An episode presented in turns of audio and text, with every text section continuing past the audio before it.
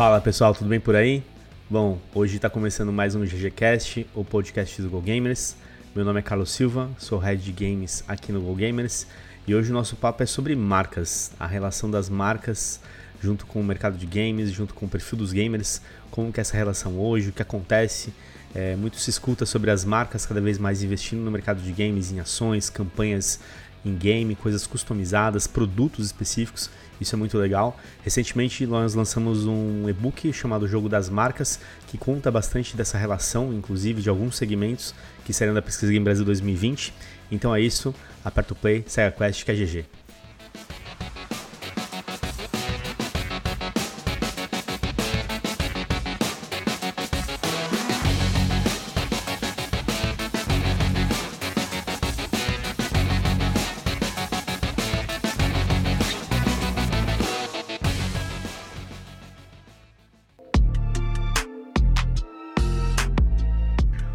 Galera, nosso papo hoje então, é, vamos falar sobre marcas e no mercado de games e como que as marcas atuam. Acho que 2020 foi o ano onde a gente mais viu ações que envolveram marcas não só que já atuavam no mercado, mas que entenderam que é um, o mercado de games, o público é extremamente engajado e viram como boas oportunidades. É, e a nossa ideia é justamente explorar um pouco, um pouco desse ponto. A gente tem dentro da própria PGB, né, na Pesquisa Game Brasil, um estudo que é o painel de marcas, que ele se tornou muito relevante ao longo desses anos, justamente porque ele faz um estudo do perfil do gamer e essa relação que ele tem com essas diversas marcas. E a nossa intenção aqui é bater esse papo com relação a isso e aproveitando fazer o nosso pequeno merchan, né, recentemente aí lançamos um e-book, o Jogo das Marcas aí, Mauro Benimbal aí, o ácido do negócio, vai contar um pouquinho pra gente também como é que funciona. Bom, galera, então, para falar sobre marcas, games, eu não vou estar sozinho aqui, como sempre, vou estar com o nosso grupo aqui do Go Gamers. Então, comigo está o Mauro Berimbau. Fala aí, Maurão. Olá, pessoal, Mauro Berimbau aqui, sou consultor Go Gamers, falo bastante de gamificação, estudo, sou professor também na área. E hoje eu vou falar aqui do meu, da, minha, da minha parte na Pesquisa Game Brasil, onde eu vou fazer as análises né, de, eh, sobre marca, um estudo que eu faço aí que tem relação com a parte de marketing e a parte de uh, comportamento do consumidor. Boa! E também, como sempre aí, nosso querido Pablo Rafael. Fala aí, Pablão, beleza? Fala, Carlão. Fala, pessoal, tudo bom? Bom, tô aqui hoje para falar um pouco né, dessa relação de marcas, gamers e como jogadores se relacionam com produtos que não necessariamente são jogáveis. Bom, enquanto a gente aqui fechando a trinca aí, nosso Afonso Fortunato e Afonsinho, nosso head criativo no Go Gamers. Fala aí, Afonseira. Opa, fala aí galera, beleza? Afonso aqui e vamos bater um papo aí sobre marcas e games. Afonso, aliás, que tem tudo a ver com, né, passou por uma experiência recente que tem tudo a ver com o que a gente vai discutir dessa relação de marcas e games, porque ele tirou uma carta valiosíssima no Pokémon ainda, já se apro aproveitando do mercado, né? É isso Nossa, aí. é verdade. Já faz o um merchan aí depois, é, nas dicas. Aí, é, mas, mas é disso que a gente vai falar, né? É, Pokémon é uma franquia que tem, está super relacionada com jogos, é, mobiliza um mercado, é, tem a ver com o comportamento do, do, consumidor que coloca um valor que, se eu não me engano, como é que é, Afonso? Está acima dos dois mil reais a sua carta, é isso? Tá, tá bem próximo aos dois mil reais. É, então, é, e é esse, é talvez esse mercado que para especialmente para essas marcas não endêmicas, né? ou seja, para marcas que não estão diretamente relacionadas com a indústria de jogos digitais, isso algumas vezes parece alienígena. E se trata do comportamento do consumidor que está acontecendo, não é de agora, tá? Já faz algum, alguns anos, aí, talvez algumas décadas, né? Que a gente vê esse comportamento e que agora a gente está tentando materializar em pesquisa para tentar divulgar para todo mundo, né? Para colocar todo mundo na mesma pauta. Boa. Então, Maurão, conta pra gente aí é, como que funciona? Qual que é a melhor forma hoje, ou, ou quais são as maneiras que existem, existem de mensurar isso, essa relação, principalmente de um público com uma marca, né? Como que funciona? Porque acho que a gente vem de um ano, 2020, onde teve diversas ações acontecendo. E uma pergunta que se faz muito é justamente como que se você metrifica isso, como que você pode analisar da melhor forma isso daí? É, na, na, pesquisa Game Brasil, o modelo que a gente, que a Blend começou a fazer, a Blend que é a nossa é, parceira de, de pesquisa, ela que executa toda a a, a parte de campo da, da pesquisa Game Brasil, eles fizeram, eles têm uma, um método proprietário deles é, muito baseado no modelo AIDA, de, é, que é um modelo antigo de administração para falar sobre o relacionamento de um consumidor com uma marca. Né? Então, o AIDA é, é, um, é um, uma sigla, na verdade, que se refere a atenção, interesse, desejo e ação, nessa ordem, tá? Então, a ideia deles é a seguinte: você primeiro precisa conhecer a marca, ou seja, ter, o consumidor precisa saber do que, que ela se trata, o A, ou a atenção, né? Para a partir da, da, atenção, puxa, já ouvi falar dessa marca, para gerar um interesse, saber o que, que ela faz, né? E etc. Para então gerar um desejo, puxa, essa marca é muito legal, eu quero comprar ela, para aí ter a ação da compra. Né? Então, baseado nesse, nesse modelo, ela montou um, uma estrutura é, que ela chamou de é, separava em cinco elementos, né, cinco respostas possíveis, da órbita distante, quer dizer, essa marca está distante de mim. É, se quando o consumidor assinava lá, ela está numa órbita distante, significa que ela está distante de mim, ou ela está, é, ou eu defenderia bravamente ela, ou seja, eu gosto muito dessa marca. Né? Então eles construíram uma escala de cinco elementos para fazer essa relação. Bom, uh, e o que a gente viu nesse processo é que uh, quando a gente fazia a segmentação de, entre hardcore casual gamers, uh, existiam nuances de desejo. Quer dizer, existiam, tem marcas que são muito famosas, que todo mundo gosta, tem coisas que as pessoas realmente não gostam, tem uma espécie de aversão, mas nas nuances a gente vê essas diferenças. Né? E foi a partir até desse aprendizado que a gente começou a, a pensar para PGB 2021, para o nosso próximo modelo, né, para nossa próxima pesquisa, é, modelos mais robustos para fazer esse estudo de relação de marca, tá? E é, a gente vai expandir desse modelo do AIDA, vai trazer um, alguns modelos um pouco mais novos, que eu acho que esse modelo AIDA é de 1800 e alguma coisa. Então, mas funciona, funciona, né, mas cara? Funciona, é, é isso. Porque né? dentro dos padrões que você falou aí, se a gente for olhar uma estratégia de marketing, de comunicação e tudo mais, é, cabe corretamente, né? Então, é. acho que não, apesar de ser algo antigo, é algo que está muito presente hoje em estratégias, né? É, eu acho que o, o, o primeiro objetivo que a gente tinha com, a, com, a, com, essa parte de marcas era exatamente fazer uma, uma proposta, testar uma hipótese, né? E com um modelo simples, né? Simples e clássico, para ver o que dava. E a gente viu que, opa, né? Jogo das marcas tem um jogo aí mesmo, tem uma diferença acontecendo aí. Legal, vale investigar melhor e aprofundar agora. É, uma coisa interessante desse modelo, é, inclusive é engraçado isso, né? É, muita gente, até gente que nos escuta, que comentou já os primeiros episódios e tudo, é, me conhece muito pelo meu trampo no, no, jornalismo. Mas eu tive uma carreira antes dessa, onde eu era um cara do marketing, administrador de, formado em administração de empresas, com MBA, sapatênis, aquela coisa toda. pacote completo. É, então, e é interessante. Então, assim, às vezes eu escuto falar sobre isso, ah, é antigo.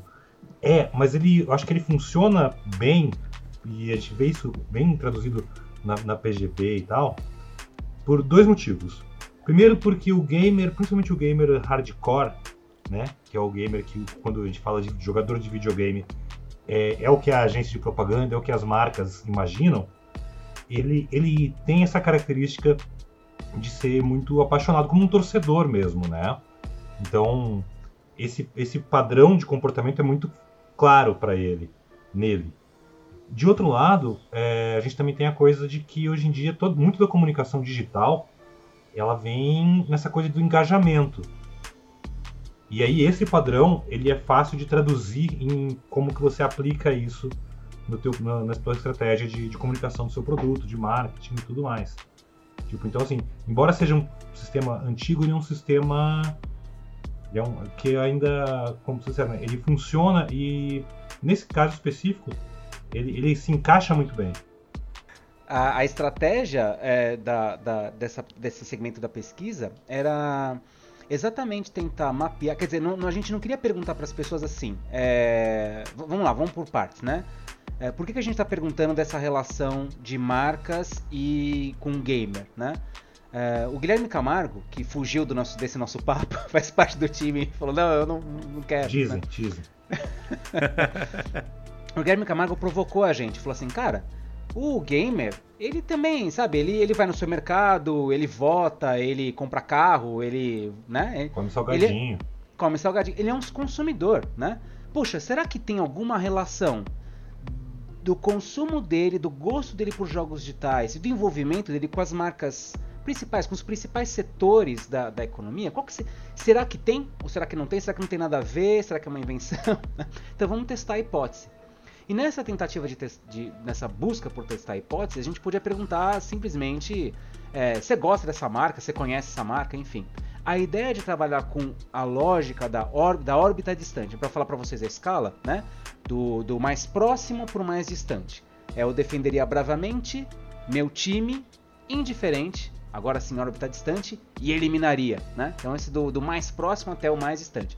A ideia de classificar por esses atributos é porque a pessoa sinta algum tipo de espécie de afinidade, assim, né? Quer dizer, quando eu falo para uma marca, Apple, né? Apple, vocês, órbita distante, meu time, defenderia bravamente. Na hora que o consumidor responde isso, a gente tem uma ideia de como que ele se sente com relação àquela marca, tá?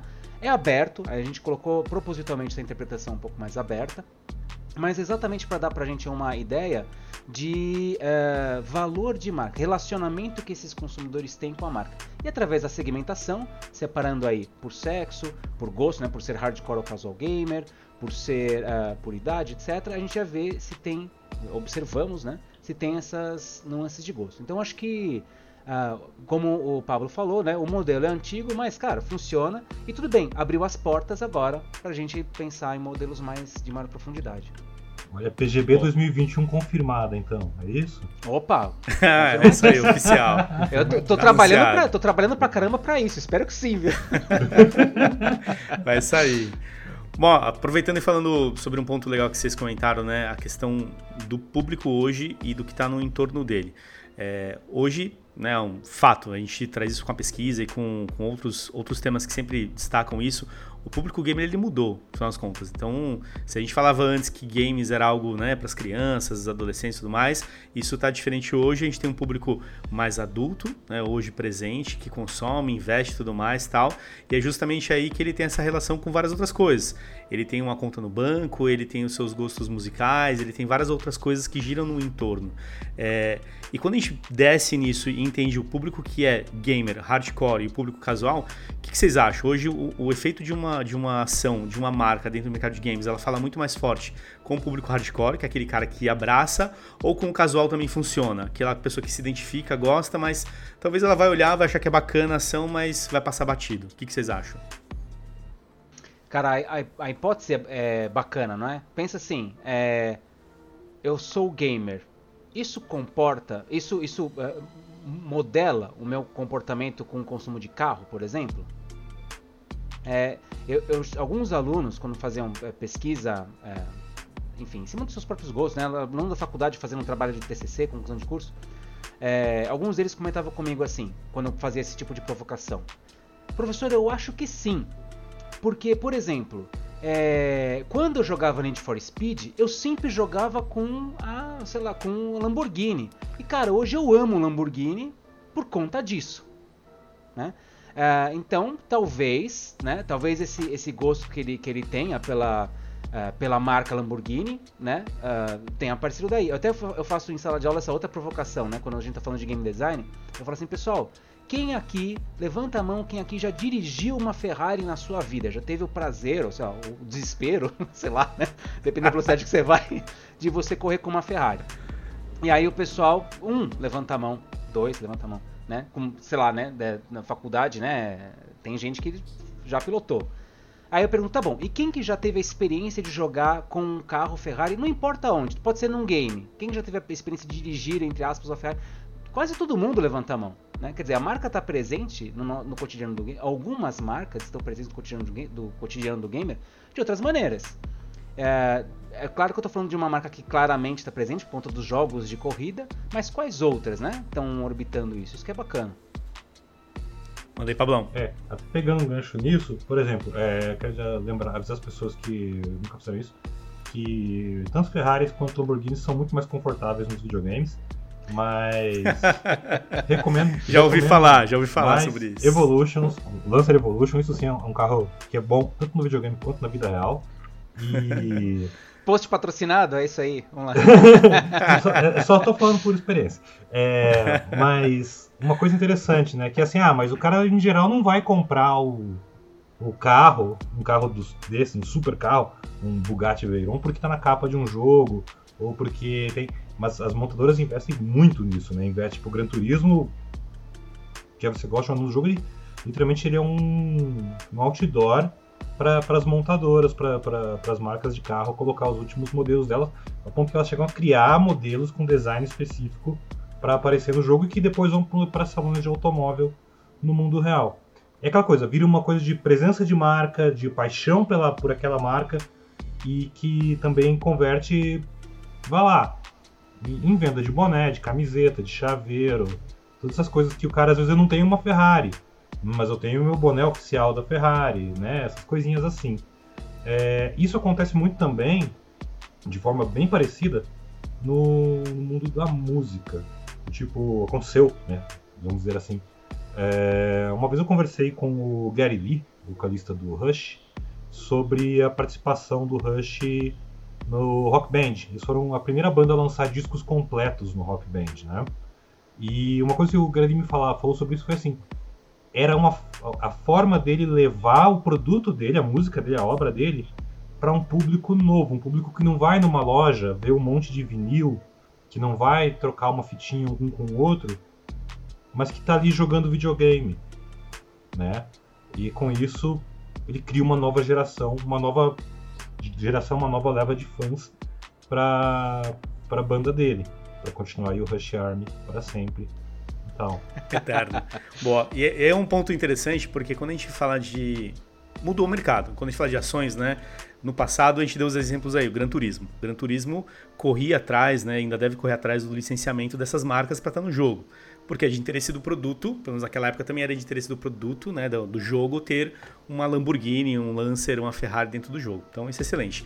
Hoje tem acontecido um pouco do contrário, né? Porque os jogos ganharam tanta visibilidade e as pessoas entenderam como é que o mercado como um todo tem entendido cada vez mais como isso funciona, que é o contrário. As marcas estão buscando os jogos para poder licenciar os seus produtos lá dentro. Então isso é uma mudança, né? Então acho que isso também tem um ponto interessante. A gente veio de uma época, eu lembro do meu Fifinha lá quando eu jogava, que era sensacional quando os caras estavam com Nike, pô, daquela temporada. Pô, era sensacional isso daí, né? E hoje a gente vê que isso faz realmente a diferença na experiência jogos de carro, enfim, diversos outros jogos aí que a gente tem no, no mercado eu, aí para poder mencionar. Bem isso do tênis. É, eu passo mais tempo do que eu deveria fazendo meu próprio tênis no NBA 2K todo ano. eu tenho um sonho de que um dia eu possa apertar o botão e a 2K mandar a Amazon fazer o tênis e entregar aqui em casa. Eu Não acho que tá difícil. Totalmente é. customizado, único no mundo, maravilhoso. O, um dia vai na, chegar lá. Porque, Nike de novo, Air né? Pablo 2021 entramos na história do lifestyle. Então, assim, você curte o jogo, você curte a marca, você curte o tênis e tudo mais, você quer aquilo para você. Né? Então, cada vez mais a gente vê esse tipo de situação, né? Onde as marcas elas estão presentes e depois elas estão presentes também num outro universo, que é a vida real, no final das contas, né? Então isso é, é, bacana, porque o gamer hoje ele quer viver tudo isso. Ele quer ter a camisa, ele quer ter o tênis, ele quer ter o carro. Sei lá, cara, daqui a pouco vai sair aí uma bebida azul aí do Fortnite, né? Não vou achar ruim, bacana, dá mais energia.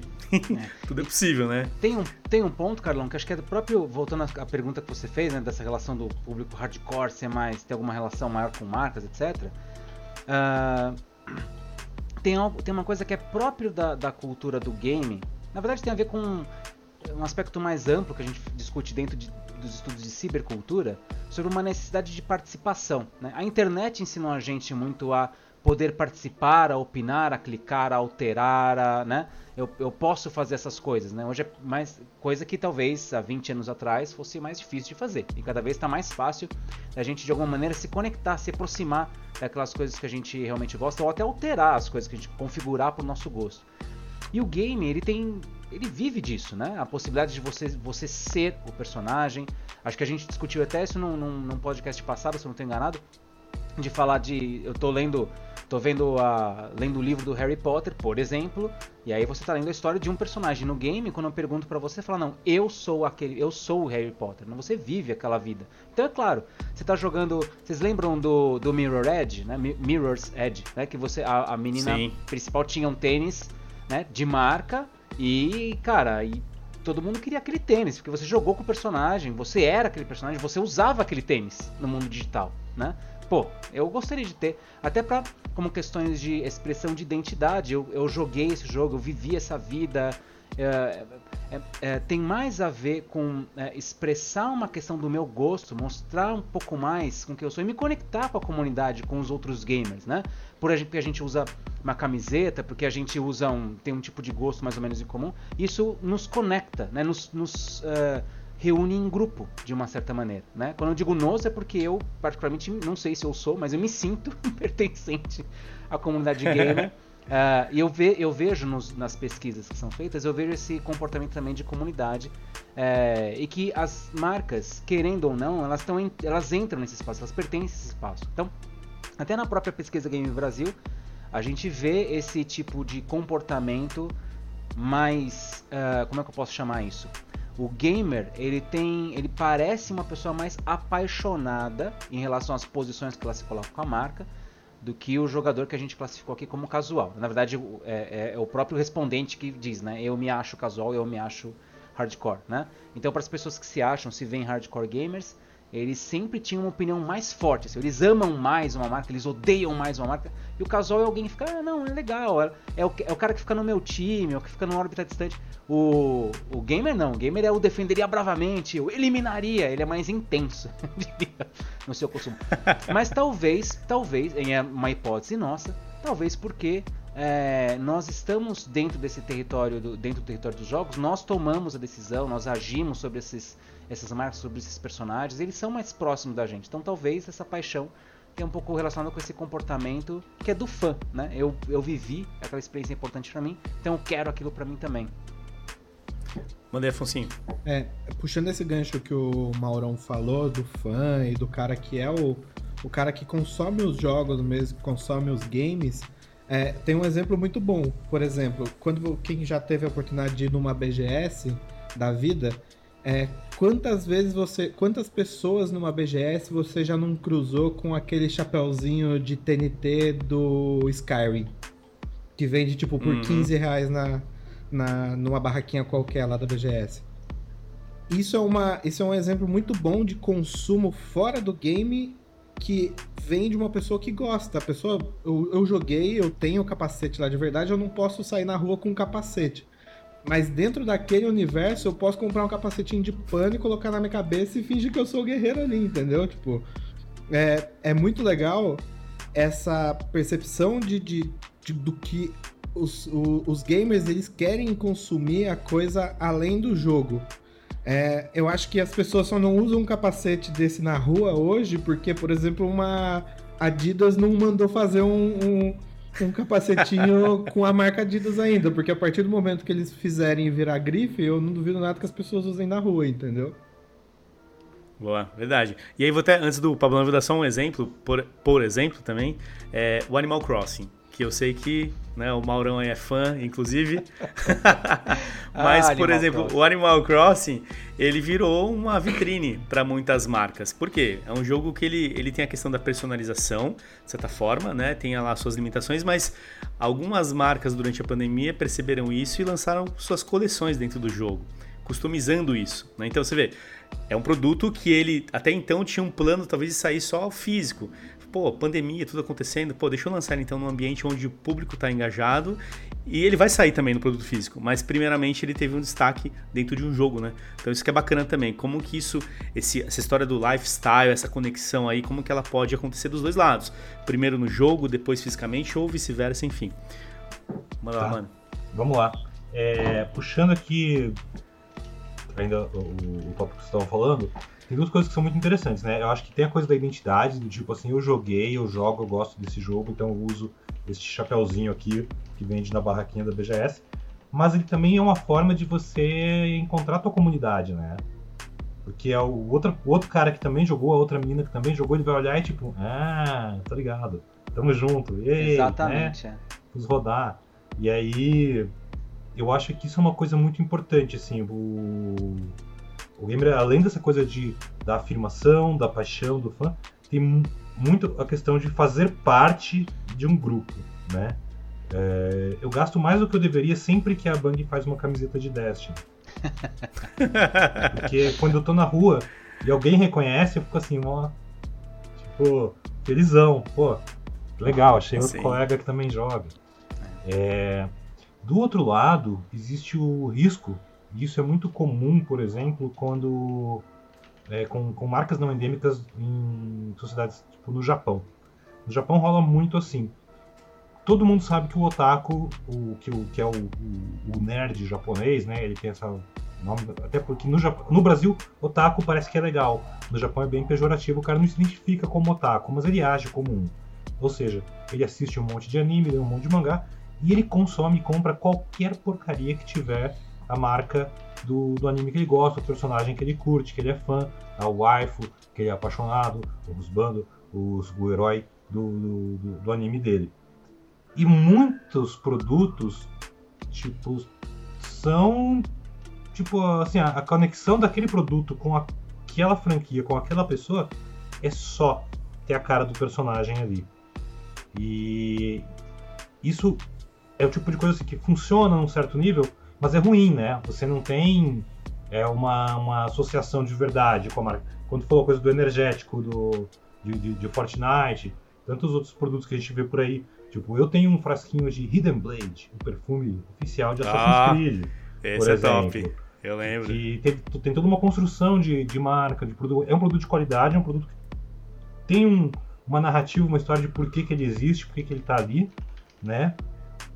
Uhum. E eu acho que isso é uma coisa que é muito importante, que é muito fácil se associar. Tipo, é difícil se fazer uma coisa bem feita, como por exemplo, sei lá, voltou o Tazo, que é um negócio super nostálgico.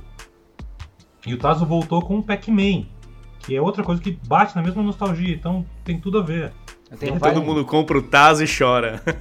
É. Eu, tenho, eu, tenho, várias críticas, eu tenho que fazer um podcast só pra falar dessa mecânica, mas né, não vou falar aqui. cara, vai no próximo. Do ponto de vista de gamificação, mas enfim, vamos lá, vai. Ó, deixa eu aproveitar, Pablo, isso que você está falando, é, especialmente desse comportamento que você falou do otaku, né? É, a gente vê isso no comportamento do gamer também, né? É, faz parte do, do que se intitula como fandom, né? Que é o Exato. que é a, jun, é a junção das palavras fan, né, do fã de alguma coisa, e kingdom, né? Que é o reinado, é o território dele, né? Assim, é um cercado, murado ali. E murado porque muitas vezes ele é inóspito ou assim é, é bloqueado mesmo. Alguém que não é, não pertence a isso, não, não entra aí, né? Uh, então é esse tipo de, de, comportamento que você falou, basta você colocar, pegar um, qualquer personagem, socar a cara dele no produto e vai vender. Isso pode funcionar para algum um perfil, né? Um, um pequeno, uma pequena parte desse fan. É, então é ruim. Mas é porque ele se aproveita de um. Uh, ele se aproveita de uma maneira, de certa maneira, cruel de um gosto do, desse sujeito que, que usa esses elementos para até para se destacar dentro do fandom, né? Cara, eu tenho uma coleção completa de tudo que já saiu do Assassin's Creed neste planeta. E, putz, isso é um enorme troféu dentro do, é, da, da, do território do fã, entendeu? O Pablo tá cagando de rir porque... porque eu tenho a coleção completa de todos os merchandisings de The Witcher 3. Ah lá, tá vendo? Aí, aprovado. É uma coleção hein? bem específica. aprovado. Mas, cara, mas é isso. Então, mas isso, isso é bacana, né? É, não, não, não, ria, tá? É um motivo de orgulho, né? Eu também tenho, todos nós temos, ninguém, todo mundo é gamer aqui, cara. Alguém tem alguma coisa aí que é única, né?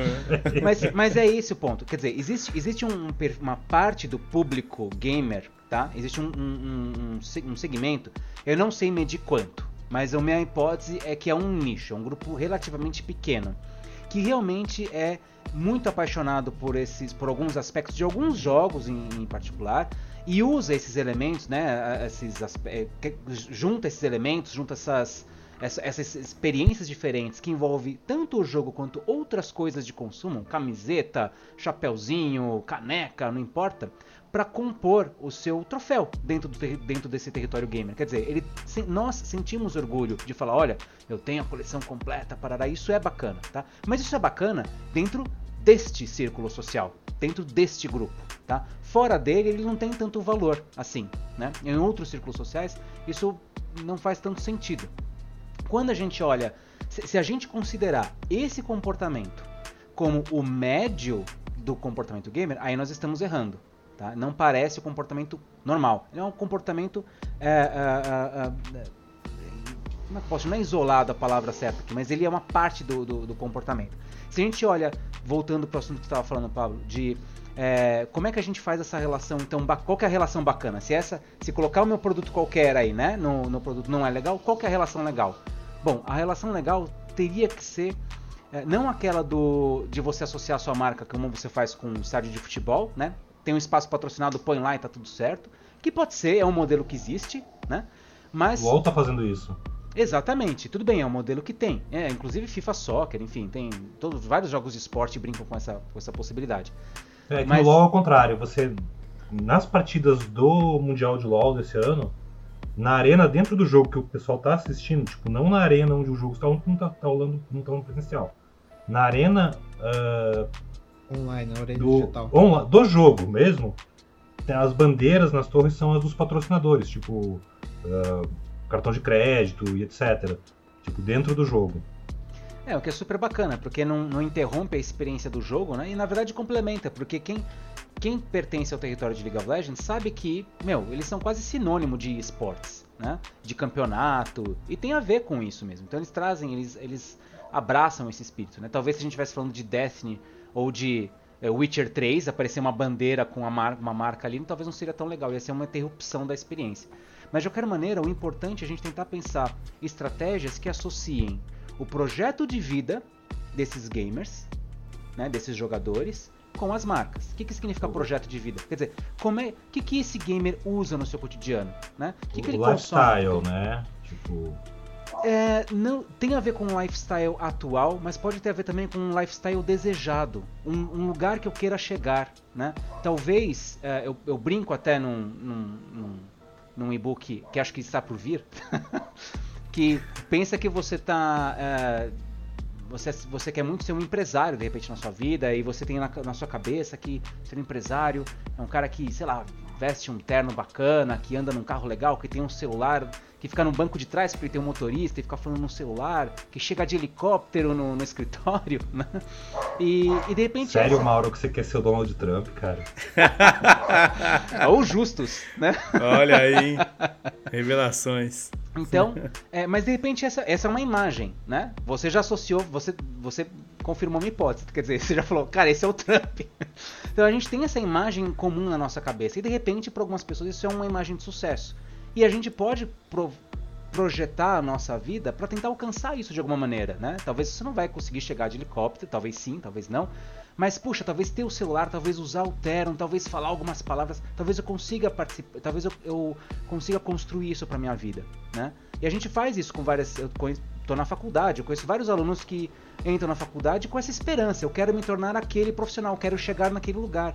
E tudo bem, na faculdade ou até na vida profissional, isso vai se moldando, mas você começa com um projeto, né? E quando o seu projeto é ser o Ryu? e aí, né? O seu projeto, você jogou muito Assassin's Creed Witcher 3 e falou, cara, eu quero soltar magia, né? Eu acho isso tão legal. E agora, né? Porque são personagens que, da mesma maneira, participam da nossa vida, estão no nosso cotidiano, né? Ah, Mauro, pô, isso aí é via... tá viajando na maionese. Não, o cara quer ser o Ryu, ele vai entrar numa academia de MMA e vai viajar o mundo trocando sopapo com a galera. Talvez... Vai acabar na ilha do Mortal Kombat. E de graça. É. E de graça. Talvez, talvez, talvez menos, Paulo. Talvez sabe, sabe o que ele possa fazer? Ele Você possa... sonha baixo, tem que ser, ser talvez ele... mais. Não, mas de repente pode ser o, o que, que ele consegue consumir. Se ele gosta tanto, se aquele personagem é tão legal, ele gosta tanto do território das, das artes marciais, talvez ele vá fazer artes, praticar artes marciais. Talvez ele compre um perfume do Rio, como você comprou o, o perfume do Assassin's Creed, né? Não que você queira se tornar um assassino. O Ezio? é. Altair? Que... Queira se tornar. Mas que a gente não pode negar que esse personagem faz. Esses personagens fazem parte da nossa vida. Como faziam, de repente, os desenhos animados dos anos 80, dos anos 90, ou filmes, ou séries, né? São esses personagens da mídia que compõem quem nós somos. Então, quando a gente acha algum produto, uma mercadoria, uma coisa legal, que faz parte desse projeto, quer dizer, que ajuda a gente a cumprir de certa maneira, esse sonho, né? Que participa dessa brincadeira, entre aspas. brincadeira, né? É sério.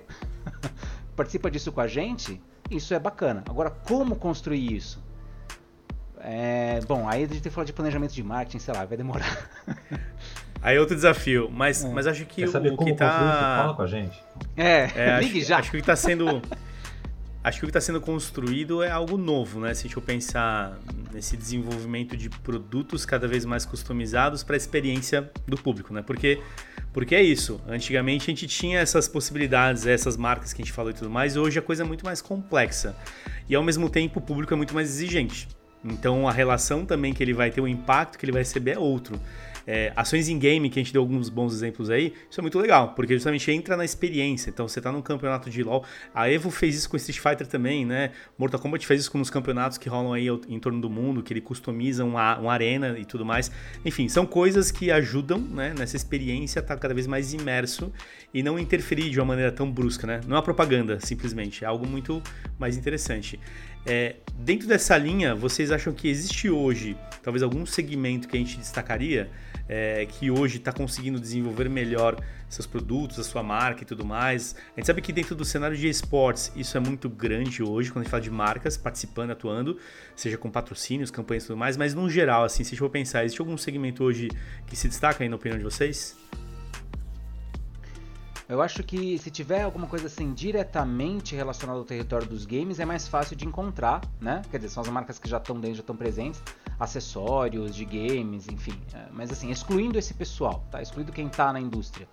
O que a PGB revela pra gente é que dentro do território dos, dos gamers, né? Quer dizer, pros hardcore gamers, as marcas, algumas das marcas que eles mais definiram, que tiveram mais uh, uh, pontos em defenderia bravamente, daquelas que pesquisamos, tá? Dentro dos setores, a gente analisou uh, mais de 10 setores da economia, se não me engano.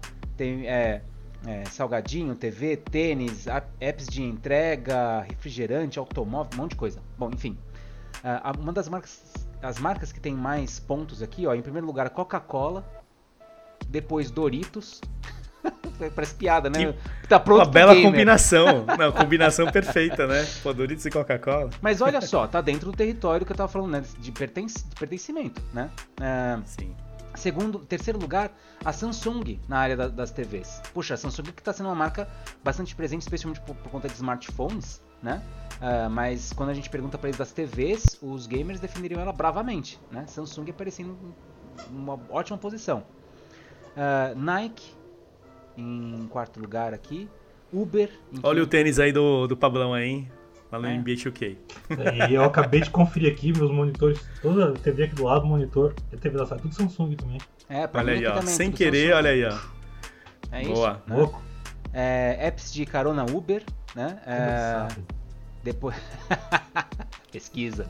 É, iFood, a iFood, que aliás tem dentro, das suas, dentro da sua proposta de, de comunicação, tem uma certa gamificação ali, né? Presente com, com, o, com o consumidor, então talvez isso talvez seja um aspecto de aproximação, eu, sei. Né? Nessa, nesse ano de quarentena e tal, é, eu comecei a seguir e me divertir muito com o Twitter daquele cantor sertanejo César Menotti, da dupla César Menotti Fabiano.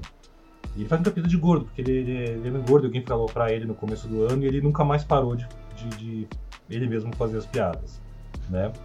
E ele tem um comentário maravilhoso dele, que foi, eu falei, cara, tem que seguir esse maluco. Que foi isso, que ele falou assim, ah, me perguntaram o que, que eu estava jogando aí durante a quarentena. Eu falei, Tipo, estou jogando muito no celular, já zerei o iFood. Alguém recomenda outro jogo? Olha, tem gente que zera o Netflix, o cara zera o iFood. Zerou o iFood. Né? Então. Olha aí. Eu tenho um sonho de ver o iFood com o aplicativo no, na nova geração de consoles. Assim, ia ser muito prático. Imagina, Direto, tá né? Lá... Fazer uma conexão direta é, ali. Tô aqui jogando há 5 horas, ele mesmo oferece um cupom aí e tal, vai uma pizza. Pô, que, que, que, aliás, eu acho que a Domino's, se eu não estou enganado, a Domino's Pizza fez essa, essa conexão conjunto com o World of Warcraft lá atrás. Você estava jogando World of Warcraft e você podia pedir pizza pelo chat do game. E você entrava lá, eu tenho quase certeza, eu vou investigar isso para passar a fonte depois. Isso é bacana, isso é bacana. Mas voltando, voltando aos pontos da, da Teve... das marcas. Ó, ó, sobre isso de comida. Teve uma ação, acho que no começo desse ano, se não me engano, de, de Hearthstone no Outback. Que tinha o hambúrguer do Hearthstone, durou uma semana só. Foi uma ação bem bacana, principalmente porque acho que ela pegou um período que não tinha nenhuma novidade no Hearthstone. Então eles quiseram fazer alguma coisa para manter o jogo na cabeça da galera ali e tal. Então eles criaram o Serra Outback tinha um hambúrguer especial do, do Hearthstone. Agora, é, você estava falando, Carlão, dessa, dessa conexão, como é que a gente faz essa conexão com, com as marcas, né? Eu trouxe aqui alguns casos antigos, né? Eu falei de algumas coisas aqui. Esse daqui da, esse do Mirror's Edge, por exemplo, de ter o tênis do personagem, ser um tênis, se não me engano, era da Adidas, né, pessoal? O tênis da, do personagem principal da. Boa pergunta. Eu vou, vou, vou pesquisar aqui. Mas é. Vou olhar, vou olhar. Mas eu acho que é esse tipo de conexão é bacana. E vocês mesmos, vocês tinham levantado. A gente estava conversando offline, vocês tinham levantado vários casos bacanas. Sim, então, e a gente começa a entrar. Eu comecei com a história dos segmentos aí que vocês acham que são os mais é, relevantes hoje conseguiram ter ações nesse sentido, porque tem ação para todo lado mesmo, né? Tem um monte de marca hoje presente. Para mim, uma das que mais chamou atenção foi o lançamento da Brahma, né? Na, naquela cerveja duplo malte dentro do GTA RP. É, isso é muito legal, porque bebida alcoólica, algo talvez né, um pouco distante quando a gente pensa em ações de marketing para games e tudo mais, mas foi bem interessante porque foi o lançamento de um produto, tinha uma mecânica amarrada, então se você consumisse a bebida dentro do jogo você não conseguia dirigir, por exemplo. Então isso é muito legal. Então ações é o que não faltam, né? Acho que possibilidades né? de mostrar exatamente a conscientização, né? Então, os produtos estão entendendo cada vez mais que eles podem estar presentes, mas o produto ele tem que ter uma, uma, uma, resposta mesmo, né? Não é simplesmente a marca tá lá, mas ela trazer uma experiência diferenciada. Então, primeiro essa foi muito bacana, né? Inclusive. E fora outras coisas, né? É, inclusive hoje mesmo, agora há pouco, alguns minutos atrás, eu vi que a Porsche está lançando um monitor com a AOC, que é um monitor mega power aí que tem a marca Porsche. Né? A gente talvez associaria o Porsche ao Gran Turismo, ao Forza e tudo mais tal, mas você vê uma marca de alta performance associada a uma outra marca que também tem alta performance em monitor. Então você vê, é uma conexão né, bacana aí nesse sentido. Mandei, Pablão. A gente tem também a, muita associação com, com equipes de esporte, né? Com marcas que é, elas se ligam. Que é muito parecido com você ligar uma marca com um time de futebol, só que para um público que não necessariamente assiste futebol, né? Então você tem, que eu me lembro, acho que a Pen Gaming com a BMW, né? É isso aí. É, é, é um, exemplo, é um caso desses. É, que, se você pensar que algum. A Homo com a NTZ, se eu não me engano. Eu, eu, não sei se, é, por exemplo, a Homo fornece sabão para lavar os uniformes da NTZ. Imagino que sim. Mas eu não sei se, por exemplo, se a BMW fornece carros para todos os jogadores da PEN, nem se todos eles têm idade para dirigir. Acho que a maioria tem. É, mas é, é, louco porque é uma coisa que antes a gente pensava assim: nossa, a Audi está lá dando um carro novo, um carro novo dela para cada um dos jogadores do Real Madrid. E hoje é tipo essas marcas estão olhando para um para um público que antes elas nem imaginavam, né? Tem, e, e cria uma associação, que elas né? não imaginavam. Exato. É, porque, porque esse, é, esse é o ponto, né? Você cria uma associação da sua marca, seja com ação de campanha promocional e tudo mais, ou com esse patrocínio, enfim, ações aí dentro do mundo de esportes que é. conectam mesmo, né? E, e a Fusion, a Fusion lançou, né, a bebida sim. junto com o time da Loud lá, com a organização. Ah, e, Cara, e você sensacional. Como a pesquisa mesmo mostrou, a Samsung é uma marca super, assim, de, de, de pro público gamer super super relevante, né? Você vê como funciona, porque uns anos atrás, uh, os dois principais times de LoL do mundo eram da Samsung. É, já tem uma associação de marca aí, né? Muito bacana. Exato. Boa. É, pegando esses pontos que vocês falaram, é tipo, dá para ver que hoje as marcas têm milhares de possibilidades de entrar no mercado de games de diferentes formas. É, só que a forma que, que não é que nem o, como o Mauro disse, é, o público que consome game, o público que joga, tanto hardcore quanto até o casual, ele é muito exigente no que ele quer. Então não é simplesmente fazer uma ação publicitária, impulsionar uns posts lá, tentar acertar essa galera e tipo, e entrar.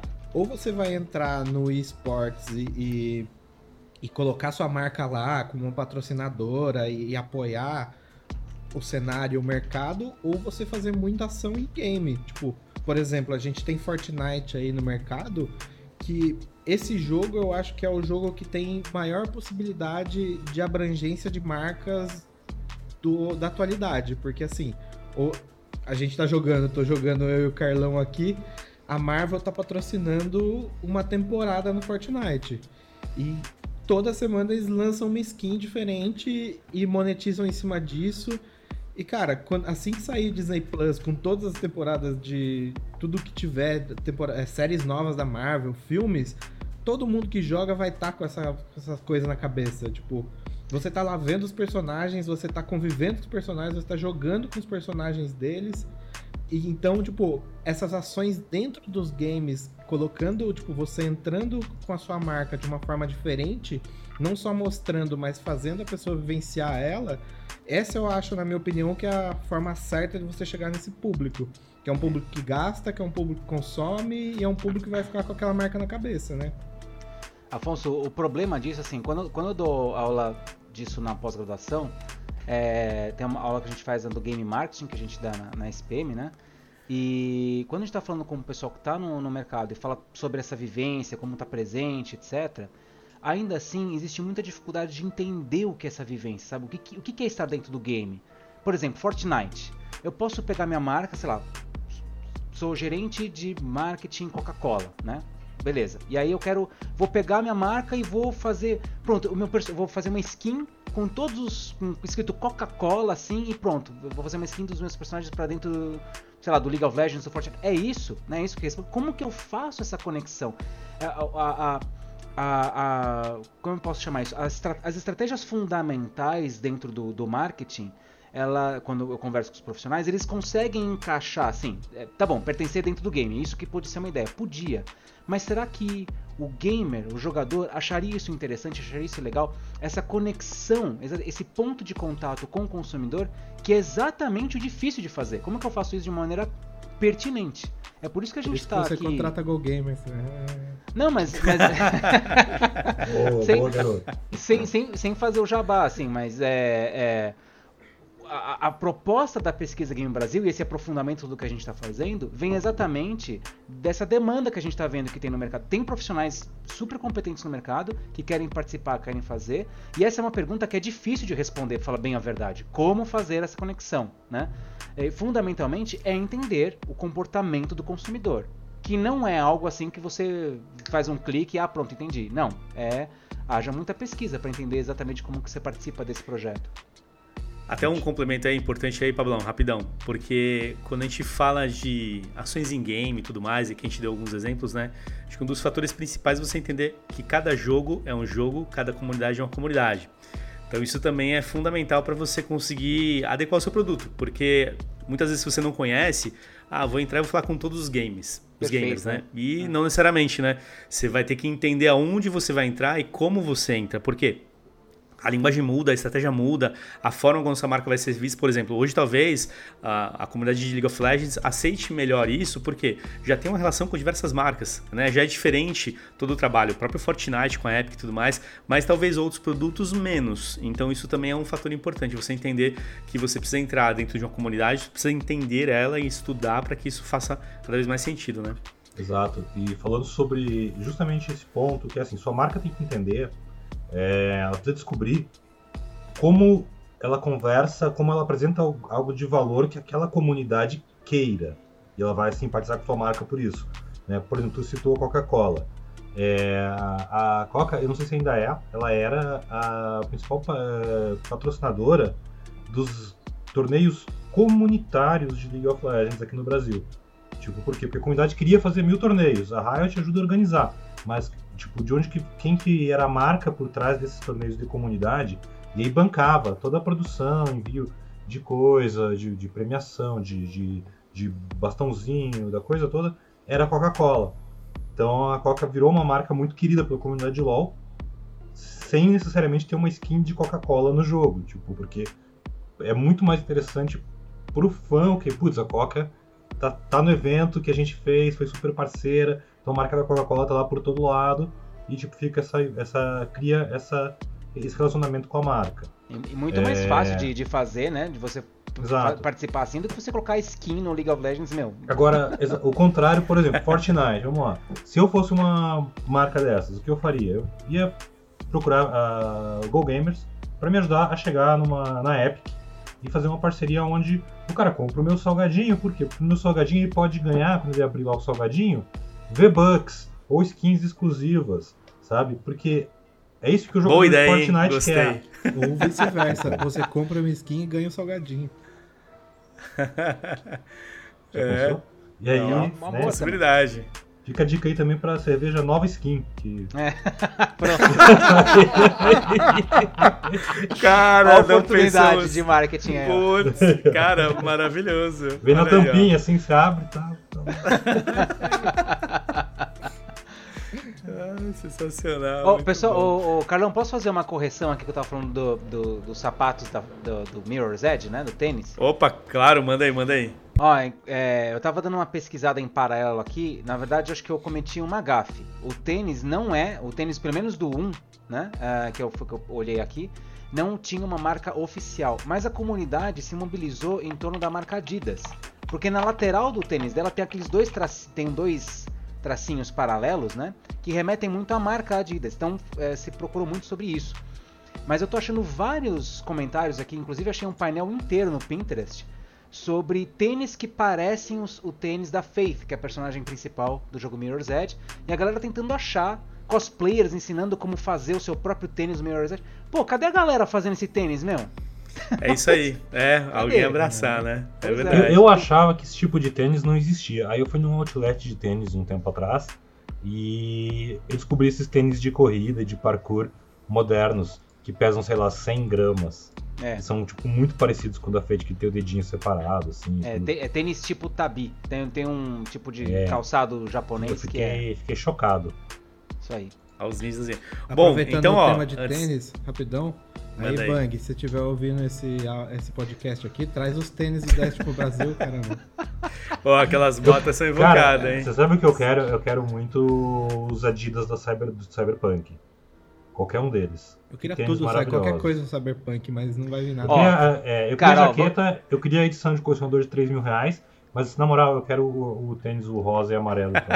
Mano. Pessoal, isso, isso que foi falado aqui vale ouro, hein? Porque olha só, é, esse Cyberpunk é um jogo que, assim, quem, quem tá minimamente presente dentro do, do, território de games, sabe, mesmo que você não goste do jogo, sabe que ele tá hypado. Tá todo mundo esperando esse raio desse jogo. Eu, eu inclusive, não estou me excluindo. Então, tá todo mundo esperando sobre Mauro isso. Você... Berimbau não gosta do Cyberpunk, tô aqui. Para com isso. É, só que uh, o que acontece? Se esse é um jogo que está tão desejado, tão interessante, isso, vai, isso é algo que está em pauta, algo que está em tema. Tudo bem, pra, talvez para um público específico, para esse hardcore gamer, mas é algo que, sobre o qual vai se falar. Quem conseguir de uma maneira bacana surfar essa, essa onda de um jeito pertinente, vai, vai conquistar o coração de consumidores aí, jovens, na verdade, principalmente, né? Filme, é onde... Por exemplo, filmes que vão ter o Keanu Reeves vão ser beneficiados, né? Tá aí o Netflix que colocou a trilogia Matrix inteira já. Exato, porque o Keanu Reeves faz parte do, do jogo, né? Do Cyberpunk, vai estar tá lá presente. Exato. E eu tenho a skin dele lá de John Wick no Fortnite, é sensacional. Eu sempre ganho mais quando eu tô com aquela skin, não sei porquê, tá? Mas, mas ó, Maurão, esse lance que você falou do Cyberpunk, lá fora, é, principalmente nos Estados Unidos, já tá saindo muito produto licenciado de Cyberpunk. É, a Razer fez uma Infelizmente edição exclusiva. É, a Razer fez uma edição exclusiva de mouse pro, pro, Vai sair uma coleção da Adidas, saiu a jaqueta, saiu um console de Xbox com controle de edição de Cyberpunk. Mas pra gente aqui no Brasil mesmo não tá chegando nada. É, no, no Brasil vai vir super. É, no, no, Brasil vai vir super, super limitado a Collector Limited Edition física do jogo, maravilhosa. Custa 3 mil reais. Eu, eu ia comprar, falei, pô, comprar essa merda. Desculpa aí pra um monte de pinos. É, mas eu falei, cara, eu vou comprar, eu vou comprar esse jogo, vai ser uma loucura. Aí eu cheguei lá e vi 3 mil reais. Eu fiquei assim. Foi não, impactado. Não vou comprar. Prática. Aí, a Diana tá aqui esperando. Então, é só... Fica a dica aí, assessoria da CD Project. Eu não sei falar isso em polonês, mas eu vou mandar esse podcast pro pessoal da CD Project lá fora. fica a dica. Queremos muito. É, e sobre o, CD, sobre o Cyberpunk ainda, o jogo ele ainda. Olha, olha como as pessoas saem ganhando, né? Tipo, teve a eleição nos Estados Unidos, na, uns dias antes da gravação desse podcast, né? O resultado. E tipo, o pessoal mostrando em vários canais de TV, mundo afora ali, a festa ali da vitória, tudo. E Times Square, ah, Cyberpunk 2077 enorme ali na TV, no mundo inteiro. Ou seja, se a tua marca tá associada de alguma forma a esse jogo, olha essa mídia espontânea que você levou. Né? Olha aí, sim. Ó, indo para uma reta final antes da, antes da gente entrar nas dicas, é... bora lá para a opinião de vocês aí qual que a opinião aí de cada um com relação à melhor experiência de uma marca hoje dentro do mercado de games? Toma aí, hein, pra pensar, hein. Vai, Maurão.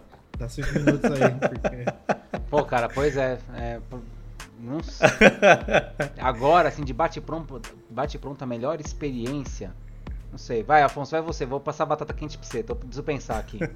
Boa. Prim, pra mim, na minha opinião, é Fortnite, com certeza. Tipo, o Fortnite ele tem um domínio da publicidade dele absurda. Então, tipo, é porque eu acho que as marcas não, acabaram não entrando de fato, tipo, marcas não endêmicas lá dentro. Tipo, por exemplo, o Salgadinho e tudo mais. Mas quando você pensa na Marvel, a Marvel é uma marca, além de ser a produtora de conteúdo e tudo mais. É, sério, só nessa temporada ela já me levou mais de 300 reais só em skin. Então, tipo. Duvido. Foi muito mais, foi cara. Muito mais, certeza. Duvido. Então... E lembrando que eles tiveram também. A... É Disney, né, no final, porque eles tiveram até o lançamento do, do Star Wars, do último filme.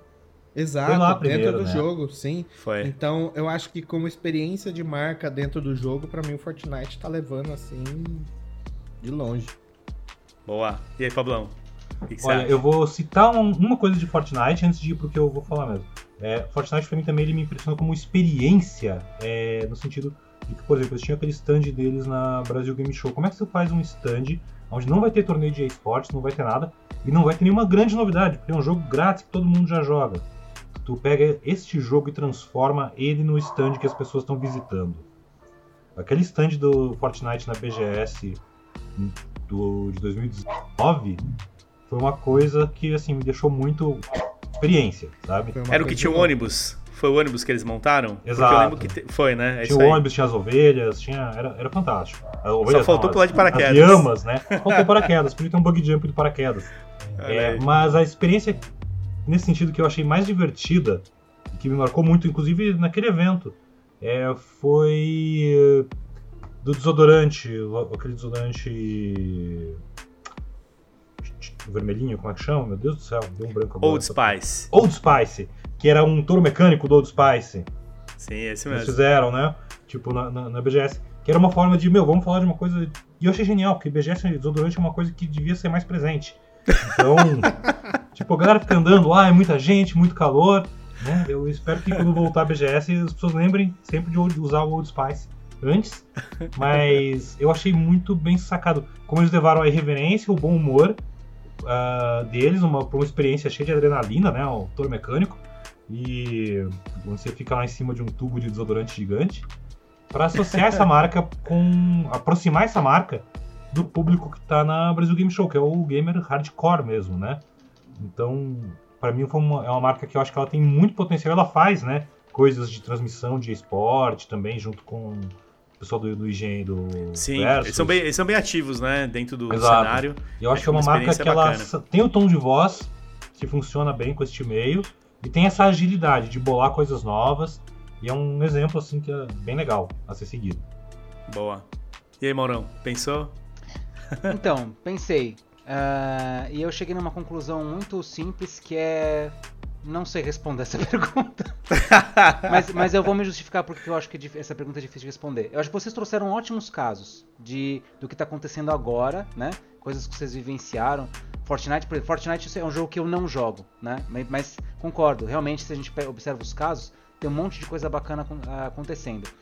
Os jogos que eu jogo, eu praticamente jogo, não são jogos que as marcas têm vontade de participar, tenho certeza.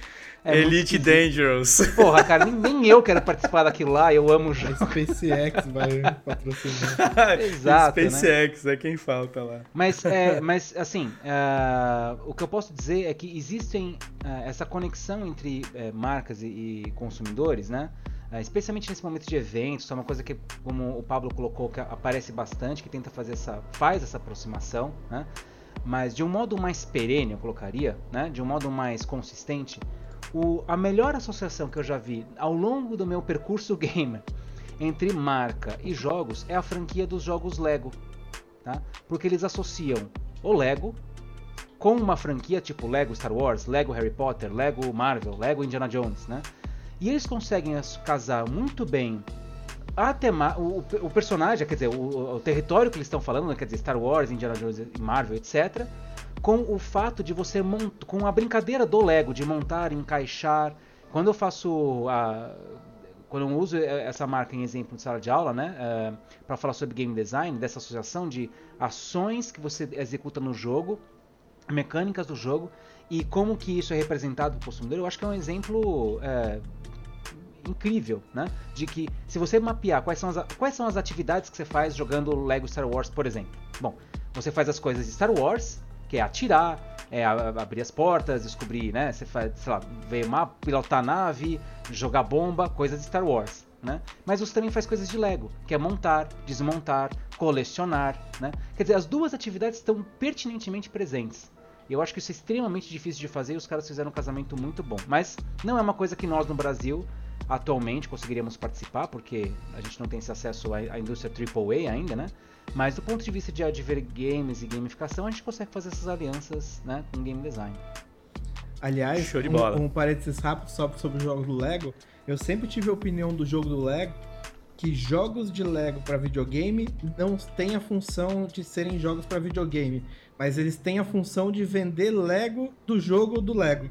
Então, tipo, eles só fazem o jogo para poder vender os pacotes de leguinho depois, que é, é muito mais concordo. caro que o jogo. É. É uma baita, é um baita se a Bandai pode, porque o Lego não pode, né? Exato. é o Inception, cara. Tá aí, ó. Presente aí. Boa. Exatamente. Bom, como sempre, a gente dá algumas dicas aí do que a gente tá consumindo, experimentando, lendo, vendo, jogando, enfim. Então, bora aí. E aí, vamos dar as dicas aí. Vai, Afonso, começa aí com você. Bem, para começar, eu vou dar uma dica aqui, ó, que vai tocar o coração de todos os participantes desse podcast. Destiny Além da Luz, a nova temporada de Destiny que saiu. Eu posso estar falando assim de um jogo que já lançou e tudo mais, mas galera, quem não jogou, joga esse jogo aí, vem jogar com a gente, vem fazer parte dessa comunidade muito antiga. E se você tem Game Pass, você pode baixar ele completamente gratuito na Game Pass, inclusive a expansão nova.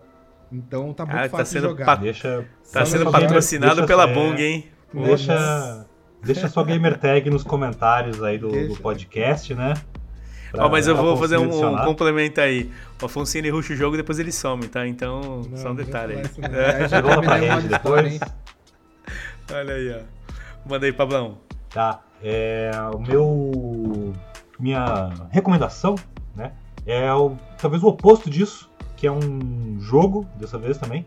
Mas é um jogo single player que me surpreendeu muito, tá me divertindo muito assim. Eu esperava que fosse bom, não esperava que fosse tão bom. Tanto nos consoles antigos, eu tive a oportunidade de jogar em praticamente todas as plataformas que ele saiu, só não joguei no Play 5 ainda. Que é o Assassin's Creed Valhalla. É, eu recebi o jogo com uma antecedência bacana aí da Ubisoft. Obrigado, Bertrand. E. Cara, assim. É talvez um dos melhores jogos da série, assim, facinho. Pau a pau com, sei lá, o Odyssey, que para mim já era o melhor e talvez até melhor que ele. Um dos melhores jogos que eu joguei neste ano inteiro. Sim, oh, que é show! Um, é um RPGzão de. É que não saiu Cyberpunk ainda. Sim, um dos melhores. É, o Cyberpunk sai em 2077 só, né? E aí. é, esse ano, né? É, mas assim, um, para quem gosta de Vikings, para quem gosta de Skyrim, de Witcher, é, é um tiro. para quem gosta de Assassin's Creed, inclusive das antigas, porque tu pode adequar o jogo ao que você tá querendo mais, assim. Que show. Tá, tá na minha lista aqui, tal. Meu. Exato. Boa. Tu pode jogar em português, inglês, norueguês, com legendas em rúnico. É... e uma coisa muito legal, assim. Você putz, sabe ler peguei... Não. É, eu peguei ele. Mal e mal do Senhor dos Anéis. É, eu peguei ele no. Eu recebi ele no PlayStation 4. Eu já... Quando eu recebi ele, eu já tinha comprado ele no, no Xbox One, né? E aí, beleza. Aí eu é, joguei no é Play 4. Gamer de verdade tem, jogar. tem o jogo de todas as plataformas, tá? PC. Não, mas foi louco, porque deu pra experimentar em todas as versões diferentes. Em todas elas ele é muito bom. Tipo, ele me, o Xbox One S me surpreendeu pela qualidade que ele conseguiu dar conta do jogo. E ele tem cross-save entre plataformas. Então, por exemplo, eu tô jogando ele é hoje no, no Xbox Series X. E seguindo o meu save do Play 4 Pro. Tipo, isso é muito da hora. O cross-safe, né? Isso é bem legal mesmo, Exato. bem bacana. A gente é... sabe que foi só pra falar que você tá com o Series X aí, Pablo. É. Eu avisei no nosso primeiro programa que ele ia ser o primeiro que eu ia pegar. Ó. É um cara de palavra. Muito bom. Mas ó, esse, só um complemento à história do, do gamer joga em todas as plataformas, eu, eu, concordo. Eu tenho o Black Flag, eu joguei ele no Play 3, no Play 4, no Xbox, putz, cara, joguei em todos os lugares. E joguei a história inteira. Cara, é, eu tenho. É o primeiro jogo que eu comprei pro Switch foi Diablo 3, que eu tenho em todos os meus outros videogames também. É isso Absurdo. aí. Isso aí. Maurão, manda aí. Ó, eu tenho três dicas né? É, vocês falaram tudo do jogo lançamento e tal, né? É, eu tô, vou falar de um jogo que é, acho que talvez mais simples, mais baratinho também, né? Que é o Bloodstained Ritual of the Night.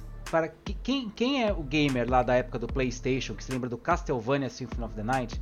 Cara, Sim. esse game do Bloodstained é uma homenagem assim incrível, tá? É um, um, jogo super bacana. Eu tô revivendo minhas memórias do Castlevania, jogaço. Então essa mesmo, é a minha primeira. O mesmo diretor, né? É, primeiro, meu, sim, fantástico, tá? Inclusive no YouTube tem a entrevista do, desse, do, do, diretor falando sobre o processo de produção do Castlevania. Recomendo, ó, segunda recomendação aí. Depois eu, a gente pode tentar dividir o link. É, então, minha, agora quatro é, é, é dicas, né? Minha terceira dica é de livro, tá? quatro dicas? Quatro dicas, mas são rapidinhos. Guarda minha... para os outros programas. Não, mas é, isso é importante. A gente falou bastante de marketing, games e tal. Quem quiser um livro, tá? Sobre isso, pensado assim, dos básicos, né, do marketing sobre games, tem um livro chamado do Peter Zacharisson e do Nikolai Dymek, acho que não, é assim que se, eu acho que se pronuncia assim, tá? Me perdoe, tá? Uh, mas o nome do livro se chama Videogame Marketing: A Student Textbook, tá? E é, ele fala exatamente das ferramentas fundamentais de marketing para quem está estudando marketing quer pensar nisso em games, tá? Então é um livro bacana. E eu falei bastante ao longo desse podcast sobre projeto de vida, participar do projeto de vida e tal. Quem discute isso é um outro autor chamado Jean-Pierre Boutinet, que escreve um livro chamado A Antropologia do Projeto. Tá? É antropólogo e ele vai falar exatamente como que nós montamos nossos projetos de vida, o projeto de vida da infância, da adolescência, da adulta, o projeto de vida da morte, né? Então, cara, é antropologia hard, duro, livro tarja preta, mas para quem quer se mergulhar nesse assunto sobre comportamento do consumidor, acho bem bacana. Boa, boa. Então, vou aproveitar o gancho aí das minhas dicas. Tenho duas, hein? Então são rapidinhas. A primeira aí, falando de Ubisoft também, eu tô jogando Watch Dogs. Não sei se você já jogou, Pablão. O Legion. Comecei, comecei, jogar. Cara, ele é bem divertido, porque a proposta de você conseguir realmente usar todos os NPCs a seu favor é fato. Né? E fica uma doideira, porque chegou a hora que você tem um monte de, de agente lá e você começa a entender que cada agente tem as suas limitações e tudo mais e tal. Assim, como proposta, achei bem legal, bem divertido, então vale muito a pena. É, e a minha segunda dica é e-book O Jogo das Marcas, escrito aí por Mauro Berimbau e mais uns brothers nossos que ajudaram a construir. Vale muito a pena a leitura. É um material onde a gente estuda ainda mais alguns desses segmentos que nós temos na PGB. São quatro: bancos, cartões, energéticos e televisores, certo, Maurão? É isso, né? Certo. E recomendo muito a leitura aí para quem quer se interessar um pouco mais aí sobre como que funciona esse mercado, possibilidades. E fica ligado aí para 2021 que vai ter novidades. Mandei Pablão, para fechar. Eu queria dizer também que esse é um e-book realmente bacana, só reforçar o que tu disse. E me agradou muito também pela, pela diagramação, pela, pela arte e tal. Sensacional o trabalho do. Até ficou mudo o microfone. Ficou mudo, caiu, mas obrigado pelo elogio. Acredito. Arte, arte, arte, arte grande não, Afonso, cara. Espero que ele não tenha xingado no final que cortou. é, foi censurado pela própria. pelo próprio áudio aqui, meu. Show.